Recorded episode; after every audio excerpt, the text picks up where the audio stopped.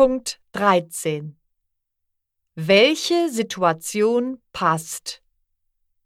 A, Christian, hier ist dein Taschengeld.